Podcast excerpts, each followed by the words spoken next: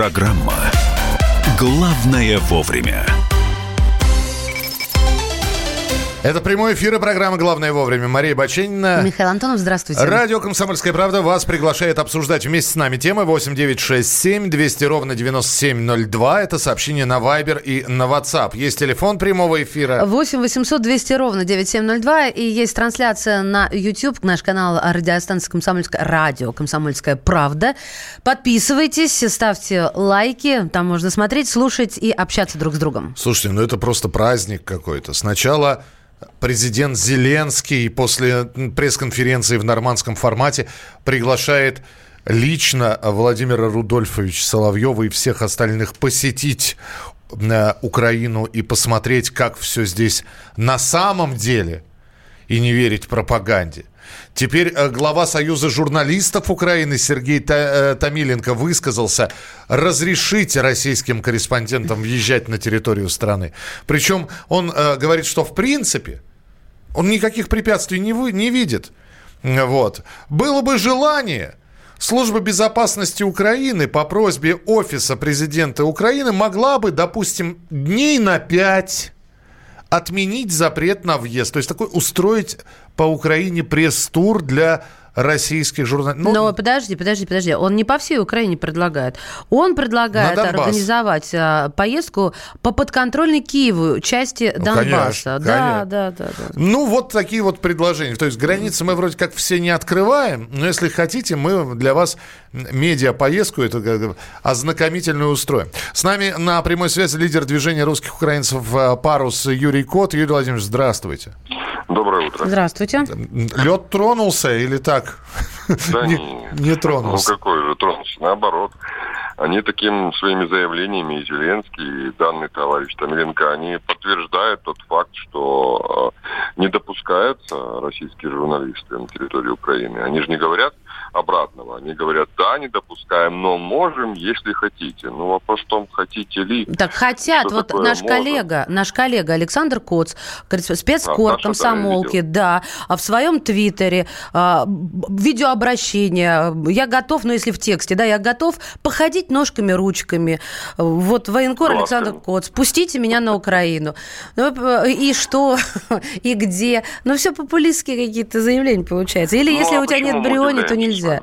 Ну, я не знаю. мы с вами удивляемся? Что международная арена. Приходится, когда на Украине э, в результате выбирают э, киноперсонажа э, Голобородько, думая, что Зеленский в жизни будет таким же, как на экране, и после этого сильно все начинают удивляться, что оказывается он не такой спустя полгода, когда вовсе ныне там, когда политика Порошенко продолжается и даже усугубляется. Э, в более изысканной манере они лгут э, и выбирают вроде как новые лица, но но голоса звучат старые о русофобии, о ненависти к России. При этом всем даже в э, таких вещах, как, э, вот если говорить о лицемерии, как прибыль, Зеленский абсолютный продолжатель дела Порошенко. В свое время Порошенко рассказывал, что Россия агрессор, да, но при этом Липецкая фабрика работала. Сейчас Зеленский рассказывает, что Россия агрессор, но при этом свои сериалы сюда продает. Тот же «Слуга народа» и все остальные. То есть это все абсолютная профанация и ложь. И то, что они сейчас пытаются, по сути, если вдуматься, вот со стороны, если посмотреть, вот смотрите, что происходит. То есть, по сути, а, они все кричат о свободе слова, о демократических каких-то ценностях, но при этом на чистом глазу совершенно спокойно обсуждают допуск тех или иных журналистов на территорию Украины. О какой свободе слова мы говорим? Ну, с чего-то ведь надо начинать. Ведь кто-то кто может сказать, что с чего-то надо начинать. Сначала с ну, хотя бы э, уже не подрались э, во время нормандских переговоров, да, и не встали, хлопнув дверь, уже хорошо. Посмотрели друг другу в глаза, пожали руки. Дай бог там через 4 месяца встретиться снова. Э, как это американский астронавт сказал, когда шагнул на Луну? Маленький шаг для одного человека, но большой шаг для всего человечества, да? Согласен, конечно, но Украина не Луна, хотя скоро ну... они ее превратят, конечно, в безжизненную пустыню. А, вообще, а, смотрите, тут же весь а, бомба замедленного действия в виде Зеленского заключается в чем? Когда он шел на президентство, он а, позиционировал себя как а, внеполитическая фигура, а, компромиссная, причем, а, вернее, бескомпромиссная по отношению к старым элитам политическим, что он новый, приведет таких же новых, и они мгновение ока, вот, э, движением волшебной палочки. Резко все изменят. Люди в это поверили. Люди за это по большей части проголосовали. Прошло полгода, ничего не поменялось. Более того, на, эти, на этой встрече в нормандском формате Зеленский и его соратники говорят, что для того, чтобы остановить войну на Донбассе, надо минимум 6-7 лет, а то и 20 лет. Но это невозможно. Боливар не вынесет таких испытаний, я имею в виду Украину. Понимаете, не сможет, люди не смогут так долго ждать. Люди хотят быстрого результата. И, кстати, скажу вам, этот результат можно было бы дать. Ничего сложного в этом нет. Достаточно просто посадить Порошенко, его есть за что посадить, это несложно. Надо убрать Авакова и, честно говоря, тоже посадить и таких, как он. Разобраться с исторической правдой, что же было на Майдане, кто убивал Небесную Сотню, кто расстреливал, а это уже тоже известно. Он тот же там отец Поросюка, тот же Бубенчик открыто заявили, есть показания, что они расстреливали людей. Да, потом разобраться, кто сжег Одессу. То есть, по сути, действовать по закону. Как только ты начинаешь действовать по закону, ты моментально берешь в руки власть. А взяв в руки власть, закончить войну можно за один день, написав всего два указа. Перестать стрелять, отвести войска. Все. После, после этого садимся за стол переговоров, обсуждаем вопросы, что вам надо по Донбассу, тем более, что все это прописано в Минских соглашениях, и движемся дальше. И движемся в сторону здравого смысла. И тогда вопрос свободы слова решается сам по себе, э, как, ну, как обыденность, как нормальный процесс там, э, Здесь, а, да, Юрий Владимирович, здесь просто не... Я, я понимаю, я не живу на Украине, я смотрю только на то, что происходит там, глазами человека, который живет в другой стране. Но даже я сейчас понимаю, что и за что хвататься. Сейчас надо решить с газом проблему. Времени остается совсем немного. Я понимаю, что рычагов управления у президента не так много, как может показаться кому-то, кто считает, что человек наделен абсолютно бесконечной властью. А ну, это... Я вам скажу честно, у Зеленского как раз как ни у кого, как ни у кого, власти в руках много могло бы быть, потому что и его парламент, и его Кабмин, у него подавляющее большинство голосов, то есть прецедент. У него огромная поддержка электората и абсолютное отсутствие власти. То есть он не хочет ее брать. Он не хочет брать на себя ответственность. Он не хочет ничего менять. А если он не хочет ничего менять, надо менять его. Но за этим дело, кстати, не стоит на Украине. Не, не, это все очень быстро. Как, как это? Да, это может. Как поменять произойти. его? Ну, вот так вы сейчас про Майдан. Вы поймите, если он, если он не будет менять э, ситуацию, если он э, будет пытаться вот, петлять между Сцилой и Харибдой, рано или поздно произойдет просто достаточно будет какой-то одной спички, непонятно где. Э, эта земля, которая сегодня называется Украиной, может э, в исторической перспективе показать массу э, периодов своего существования, когда происходило вот так вот резко, э, непонятно откуда поднимался бунт, и э, вся земля полыхала гражданским противостоянием. Украина уже в этом беременна этим состоянием, чтобы каждый, каждый дом, каждая хата полыхала гражданской войной. Понимаете, в чем проблема? Взрываются каждый день гранаты, стреляют каких-то там, чуть ли там не базук на улицах, убивают детей, простите, киллеры расстреливают, гранаты бросают там в окна, э, в маршрутки. И это происходит не где-нибудь там на линии соприкосновения, казалось бы, где реально линия фронта и летают там мины. Это происходит уже по всей территории. Но ну, вот как... количество оружия и все остальное. И Зеленский, находясь в этом состоянии, у него единственный путь. Или он наведет порядок, или его сметут. Ну, э, и такие а, две финальные новости. То есть э, проблем еще добавилось. Проблема номер один, что сейчас Верховная Рада требует ответов от Зеленского из-за сделки телеканала ТНТ. Я напомню, что несколько часов назад, ну вот э, там 12 часов назад на ТНТ показали три серии «Слуга народа». Вот. Да. И дальше сказали, смотрите, смотрите у нас. Ну, то есть понятно, что телеканалу этот сериал, телеканал этот сериал купил. Вот э, сейчас, сейчас Владимир Александрович держать перед этим ответ. И параллельно с этим Зеленский призвал Евросоюз продлить санкции против России. То есть только поговорили, и все равно давайте давить. Ну вот посмотрите, эта ситуация очень показательна. Ведь, э, повторюсь, э, он с одной стороны требует называть Россию агрессором и вводить против нее санкции, а с другой стороны, его же подпись, может быть, и не стоит, непосредственно в этом э, контракте, заключенном с ТНТ по поводу трансляции сериала «Слуга народа». Но он все равно является бенефициаром. Он получает с этого проката деньги. Он их получает. И получается, что Ему можно все, ему можно и его друзьям и с Россией торговать и зарабатывать, а вот другим ничего. Это что такое? Ребята, как бы вы определитесь, ли вы или к умным, или к красивым, потому что и к умным, и к красивым в стране, которая разорвана гражданской войной, не получится Ну, как вы думаете, он найдет достойный ответ, чтобы ради ответить, что э, я здесь ни при чем? Ну, во-первых, рада его, поэтому, чтобы он не ответил, они все примут. Вопрос не в Раде. Вопрос в том, что э, его рейтинг будет продолжать падать. Вы же знаете, помните, да, выбирали 73% э, несколько недель назад, то есть буквально за полгода уже 52%. То есть это просто какое-то астрономическое падение. Думаю, что после Нового года мы уже будем обсуждать его как 40%, 40 президента, а к концу года сказать до, до 20%. Если Зеленский не будет ничего делать, если Зеленский будет продолжать врать и под сурдинку, а это же ну, настолько видно все, очевидно, э, как, как его предшественник, просто косить капусту, говорят люди в народе, да, то есть зарабатывать эти кровавые барыши свои, люди его будут, э, вот как они его любили и обожали в самом начале, им казалось, что он спаситель для Украины, так они будут его ненавидеть уже через год. И будут готовы его пинками гнать э, из кресла президента. Ну, значит, Спасибо. будем наблюдать за событиями. Спасибо. Юрий Кот, лидер движения э, русских украинцев «Парус», был у нас в прямом эфире на радио «Комсомольская правда». Вот, э, насколько я понимаю, э, Рада от Зеленского по поводу сериала «Слуга народа» потребовала там, э, ну, ультиматум, не ультиматум, но потребовала в три дня дать ответ. Ну, посмотрим, как ответит. Посмотрим, послушаем, расскажем. Мария Бачинина. Михаил Антонов. Продолжим через несколько минут.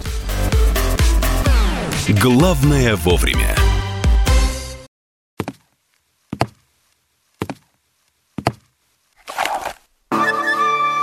Это была тяжелая неделя. Хороший. Ребята, давайте жить дружно. Плохой. Понимаете, не признавали у одного кандидата подпись его родного отца. Злой. А вот что у нас в России, вот что у нас в России. Бред, да? Николай Платошкин подводит итоги недели. Каждую пятницу на радио «Комсомольская правда» в 6 вечера по Москве.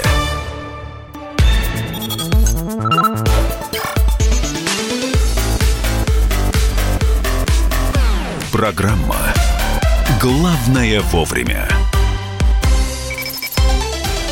Если есть на свете рай, это... Краснодарский край. Если есть на свете дар, это город, город Краснодар. Что ты мой звездный час, э, минут славы мою портишь. Ну, такая, такая себе рифма. Зачем? Дар, дар Краснодар. Э, нет, не, не такая себе, а какая надо рифма. Э, потому что Краснодар возглавил список самых комфортных и самых доступных для жизни городов в России.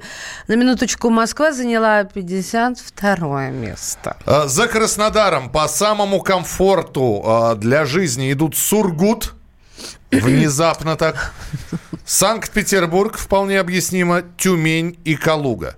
Отмечается, что их специалисты отнесли к комфортным и доступным по стоимости проживания. Ну, то есть Семен и Калуга, они одновременно старта... финишировали. Да, мы решили с этим графиком просто вот в руках где Краснодар первый, а Москва какая 56-я? Вторая. Вторая, извините. Задвинул нас. Ну, а, для меня это без разницы абсолютно.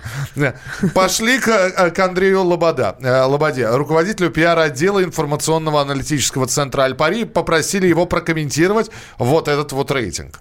Более 10 раз был в Краснодаре и вижу действительно грандиозные изменения, которые происходят и в городе, на всей Кубани, и в лучшую сторону. Не только город развивается, но и благодаря интересной генетике предпринимательского духа самих кубанцев развивается малый, средний бизнес. С моей точки зрения, этот регион, он очень благодатный, и это одна из действительно таких жемчужин, которые есть в России. Там действительно сложились уникальные, можно сказать, и климатические условия, и душевные условия, и то, во что город превратился за последние 20 лет, современный мегаполис говорит о том, что сошлись просто звезды. Многие действительно мои друзья отмечали, что в Краснодаре очень комфортно. Видимо, в разных Краснодарах был Андрей Лобода, который сейчас хвалит этот город, и блогер Илья Варламов. Потому что э, он выпустил ролик об одном из районов Краснодара – и э, вот э, давайте мы послушаем сейчас Илью Варламова. Его мнение о городе, который занял первое место и признан самым комфортным для жизни городом России. Вот первый район, который мы смотрим, это, по-моему, музыкальные кварталы. Здесь такие вот а, шестиэтажные кирпичные домики. Построены они довольно плотно. И если посмотреть в интернете, то на этот район есть очень много жалоб, что здесь долгое время не было дороги, что здесь постоянно что-то затапливало. Максимально плотно у нас стоят дома, ни дворов, ничего нет. Здесь сразу у нас парковка, все залито асфальтом. Ну и в центре стоит такая вот убогая детская площадочка. Ну, то есть понятно, что находиться в этом пространстве можно только от безысходности. Но чтобы дети не разбежались, закрыли детскую площадку сеткой. 80% двора просто залили асфальтом и отдали автомобилям.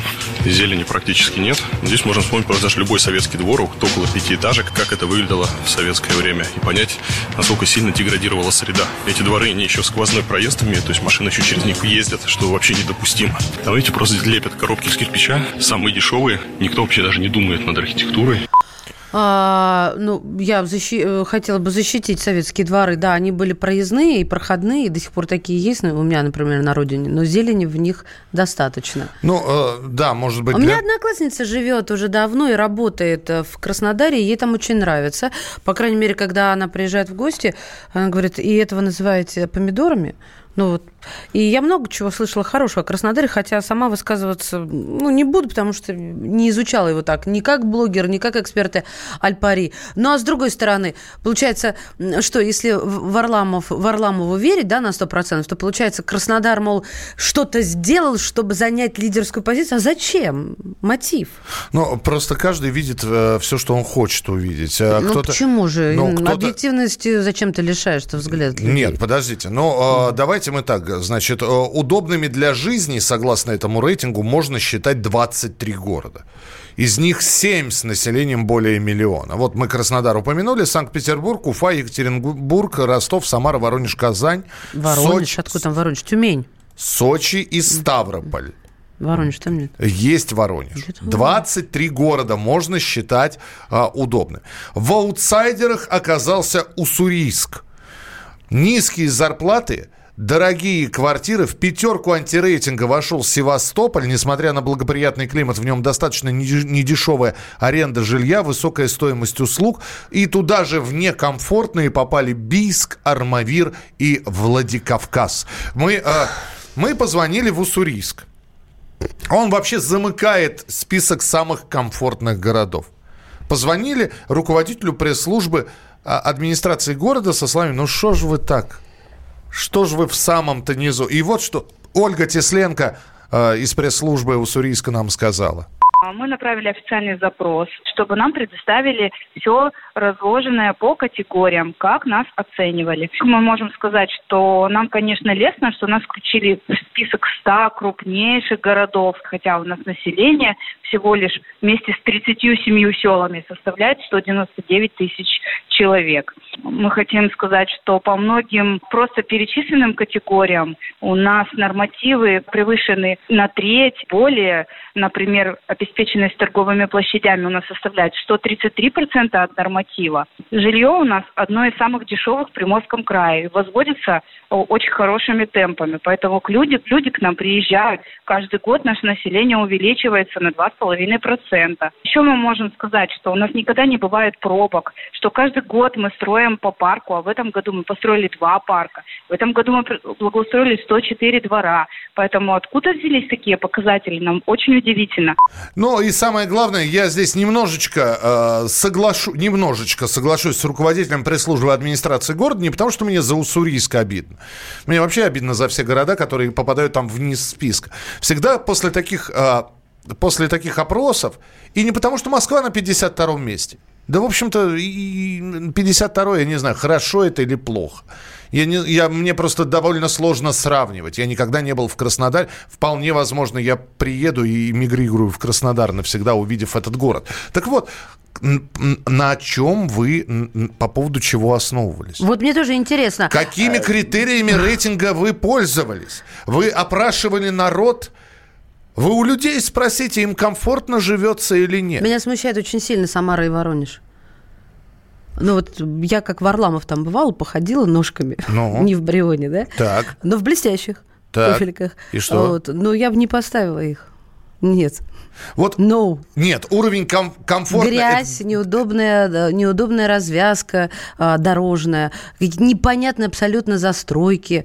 Очень мутно, ничего не ясно в этом городе. Скажите, пожалуйста, на каком месте... Ну, там две, две, э, два берега. На, на каком месте Дербент? Вы знаете, я вас сейчас... Мы вас не видим. Я вас Простите. расстрою, наверное, но Дербента в списке нет вообще. Да. Город есть, в списке его нет.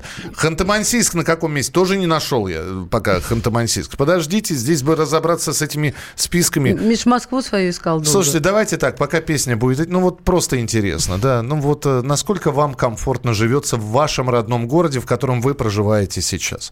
Ну, опять же, мы традиционно проводим такие опросы а, по пятибальной шкале чем на... основываться? На, напишите. Значит, э, комфортно дороги, э, благоустройство. Ну соци... и стоимость проживания. Экология. Да, можно, Дороги, да, благоустройство, экология – это вот, наверное, три важных фактора, по которым можно об уровне комфорта говорить. 8 9 6 7 200 ровно 9702. Присылайте свои сообщения. Обязательно их почитаем после небольшой музыкальной и информационной паузы. Это программа «Главное вовремя». Мария Баченина. И Михаил Антонов. Оставайтесь с нами на радио «Комсомольская правда». Всем привет! Меня зовут Александр Тагиров, и я автор подкаста «Инспектор гаджетов». Все самое интересное из мира технологий, мобильных устройств и всевозможных умных приблуд, которые неоспоримо приближают наше будущее. Ищите мои подкасты на всех популярных платформах, подписывайтесь, ставьте лайки и оставляйте комментарии. А если у вас есть для меня интересные темы или вопросы, пишите на подкаст собака.phkp.ru. Всем хай-тек пока и да пребудут с вами технологии.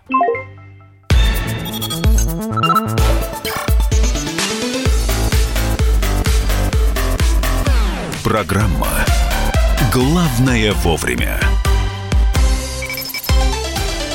Друзья, программа «Главное вовремя». Мы в прямом эфире следим за событиями, которые происходят. И в Москве сейчас проходит церемония прощания с бывшим мэром Москвы Юрием Михайловичем Лужковым. Он скончался 10 декабря на 84 году жизни. Проходил обследование в Мюнхене, и вот именно там у него остановилось сердце. И сейчас в храме Христа Спасителя проходит гражданская панихида. На ней присутствует э, Александр Гамов, э, наш э, корреспондент. Александр Петрович, приветствую. Здравствуйте. Да, Миш, привет. Здравствуйте, Александр Петрович. А, Маша, привет. Да. Да, Александр Петрович, мы вот пытались с самого начала узнать, открытая ли это гражданская панихида, могут ли, абсолютно, могут абсолютно. ли прийти абсолютно любые люди, чтобы там... Да. Да, более того, даже вот движение, я сейчас вышел из храма, потому что вы мне позвонили, даже движение, это улица Волхонка, да, угу. не, не, не, не перекрыто. И спокойно через главный вход люди проходят с цветами, с венками. Вот. Э, такой, в общем, очень нормальный режим. А, ну, то есть, э, ну, я не знаю, как эта фраза прозвучит, Юрий Михайлович, вот он был светлый человек, и вот люди такие вот светлые приходят сюда и и не только ВИПов, я уже с некоторыми пообщался, в частности, его друг э, АФК, э, президент АФК системы Владимир Евтушенков, это известный, он мне очень интересный факт рассказал.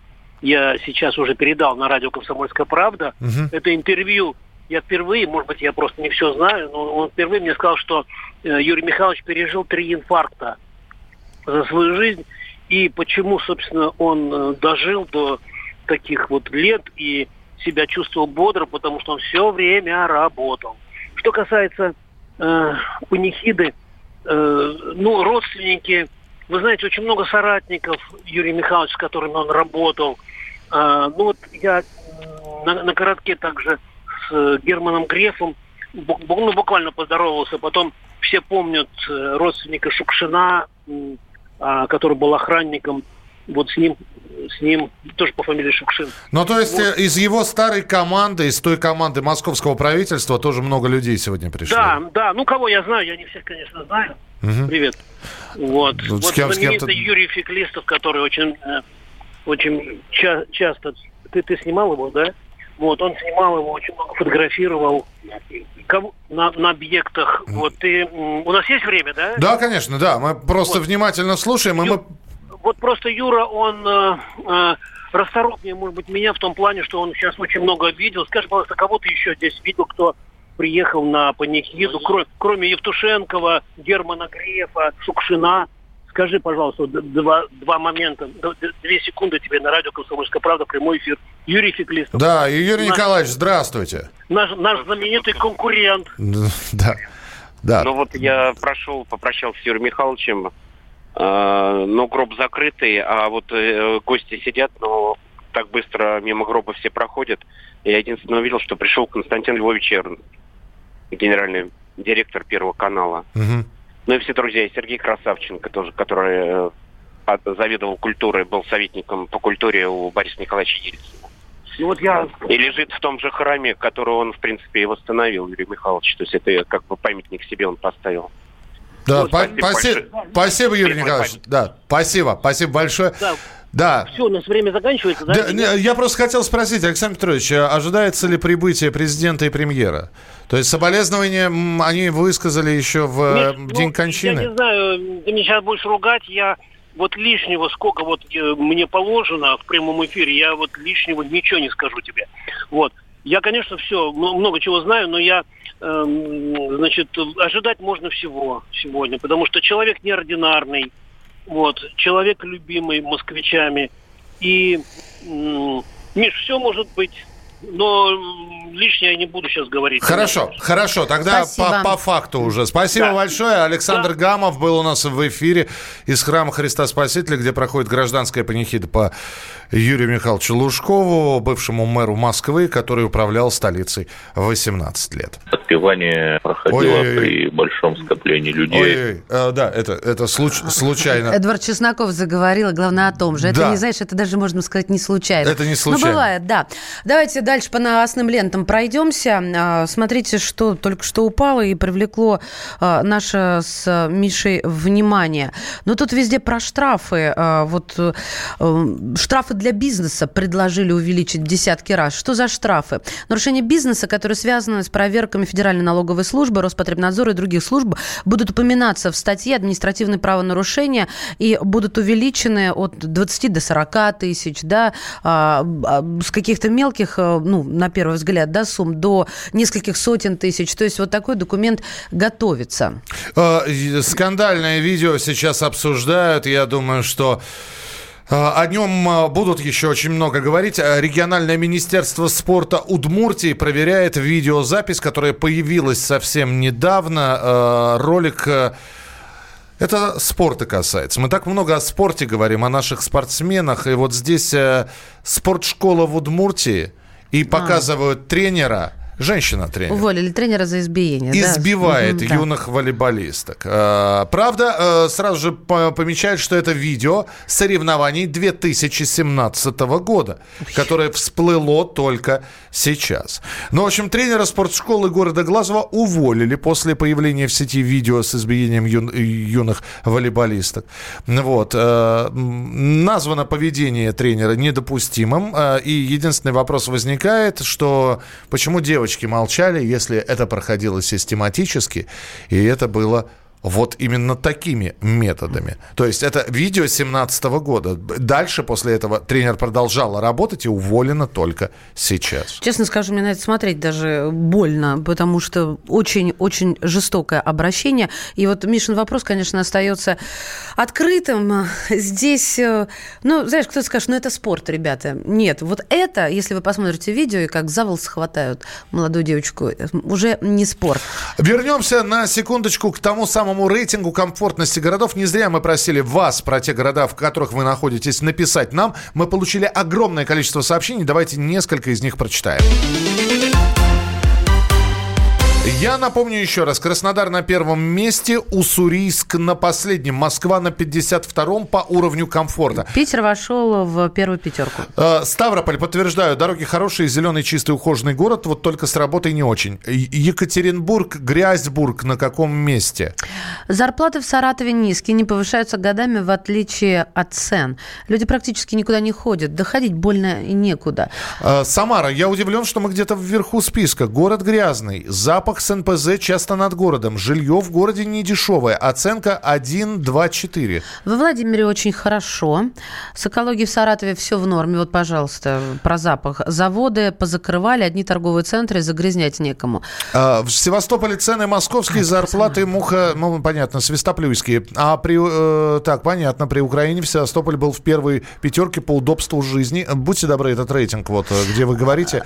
Э, нам бы этот рейтинг посмотреть. Балашиха, дороги, э, дороги. Война закончилась в 45-м, воронки остались, пробки. Экология. По приказу президента свалку закрыли, а запах остался, ну и так далее. В Саратове дороги делать начали только на второй год. Э, только второй год. Но особенность такая.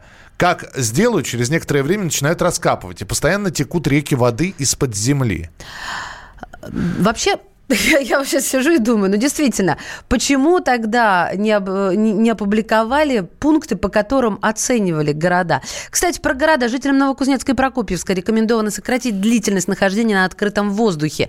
Объявлен режим черного неба, который объявляется при скоплении воздуха вредоносных веществ, промышленных отходов, химикатов, дыма от пожаров и отравляющих паров. Ну и еще, значит, э, во-первых, э, глава Хакасии сделал жителям новогодний подарок.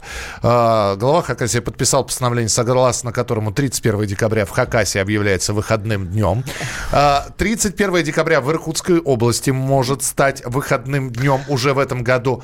Депутат а, Госдумы попросил губернатора Воронежа Воронежская область. Губернатор спросил у воронежцев, сделать ли 31 декабря выходным. И причем интернет-пользователям предлагается два варианта. 31 декабря выходной, 28 работаем. Или оставля... оставляем как сейчас. 28 суббота отдыхаем, 31 декабря рабочий день. То есть нельзя так и субботу, и воскресенье, и еще вторник захватить. То есть всего два варианта предлагается. Но, тем не менее, количество регионов, в которых выходные приходятся на 31 декабря, где уже объявлено об этом, количество таких регионов увеличивается. 26% россиян считают, что на нынешнем месте работы над ними висит угроза увольнения. И это показывает проведенное исследование Headhunter, служба такая по поиску работы. С результатами, эм, вот уже ознакомились СМИ, по данным Минтруда, компании планируют сокращать всего не более 1% сотрудников в ближайшие месяцы, поэтому страх потерять место в большинстве случаев не оправдан, но может поддерживаться работодателями как мотивация трудиться усерднее. Так считают эксперты. Ну и, наконец, выяснилось, кто больше тратит на подарки все-таки под Новый год, мужчины или женщины. И, конечно же, на первом месте, Маша... Мужчины. Да. У них на 40% новогодний бюджет – больше расходуется, Похвально. чем у женщин. Это э, итоги исследования, которые были проведены несколькими сразу компаниями. Средняя цена трат мужчины на Новый год 13,5 тысяч рублей. Э, э, ну, а женщины стол обеспечат, да? Ну, а женщины, ну, видимо, ничего не делай, просто ходи туда-сюда. Мы вместе дожили до понедельника. Вовремя рассказали тебе о главном во вторник, среду и четверг. А теперь встречай пятницу! На радио «Комсомольская правда» новая программа. Каждую пятницу в 8.00 Сергей Мардан и Надана Фридриксон. Три часа самого острого эфира. Мардан и Надана. В программе «Опять пятница». Взболтай и можешь смешивать.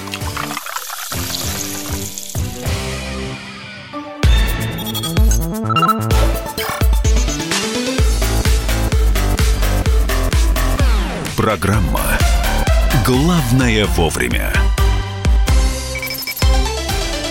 Здравствуйте, друзья. Это для тех, кто только что присоединился. И добро пожаловать тем, кто еще с нами. Это «Комсомольская правда». Главное вовремя. В студии Михаил Антонов, Мария Баченина.